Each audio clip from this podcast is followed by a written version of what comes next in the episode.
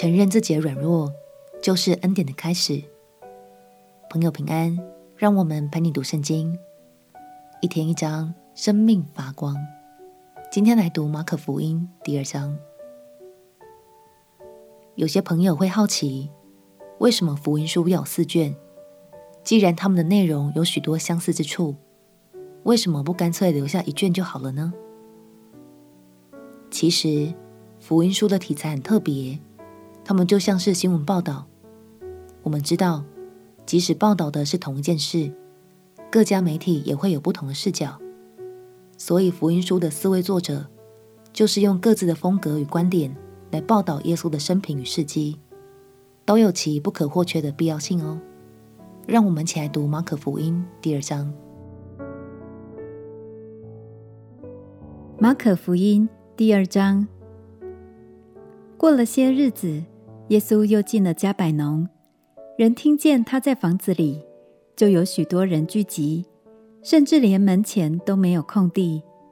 耶稣就对他们讲道：有人带着一个摊子来见耶稣，是用四个人抬来的，因为人多不得进前，就把耶稣所在的房子拆了房顶，既拆通了，就把摊子连所躺卧的褥子都坠下来。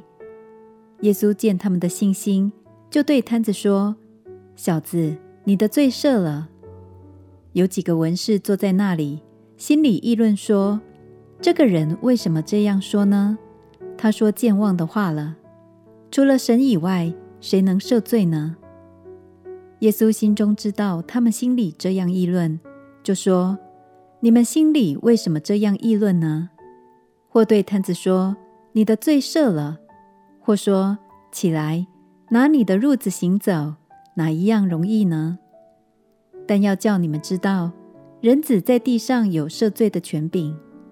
就对摊子说：“我吩咐你起来，拿你的褥子回家去吧。”那人就起来，立刻拿着褥子，当众人面前出去了，以致众人都惊奇，归荣耀与神，说：“我们从来没有见过这样的事。”耶稣又出到海边去，众人都救了他来，他便教训他们。耶稣经过的时候，看见亚勒斐的儿子利未坐在税关上，就对他说：“你跟从我来。”他就起来跟从了耶稣。耶稣在利未家里坐席的时候，有好些税吏和罪人与耶稣并门徒一同坐席，因为这样的人多，他们也跟随耶稣。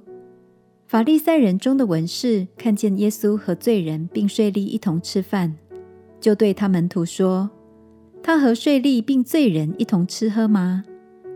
耶稣听见，就对他们说：“康健的人用不着医生，有病的人才用得着。我来本不是召义人，乃是召罪人。”当下，约翰的门徒和法利赛人进食，他们来问耶稣说。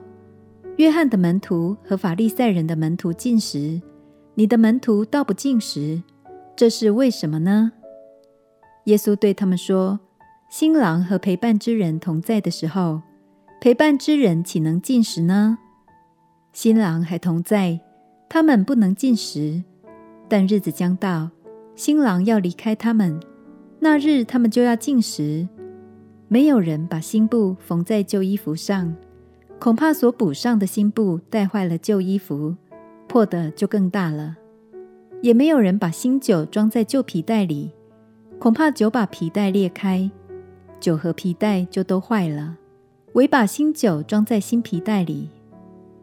耶稣当安息日从麦地经过，他门徒行路的时候掐了麦穗。法利赛人对耶稣说：“看哪，他们在安息日。”为什么做不可做的事呢？耶稣对他们说：“经上记着大卫和跟从他的人缺乏饥饿之时所做的事，你们没有念过吗？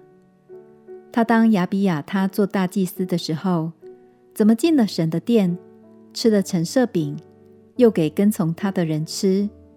这饼除了祭司以外，人都不可吃。又对他们说。”安息日是为人设立的，人不是为安息日设立的。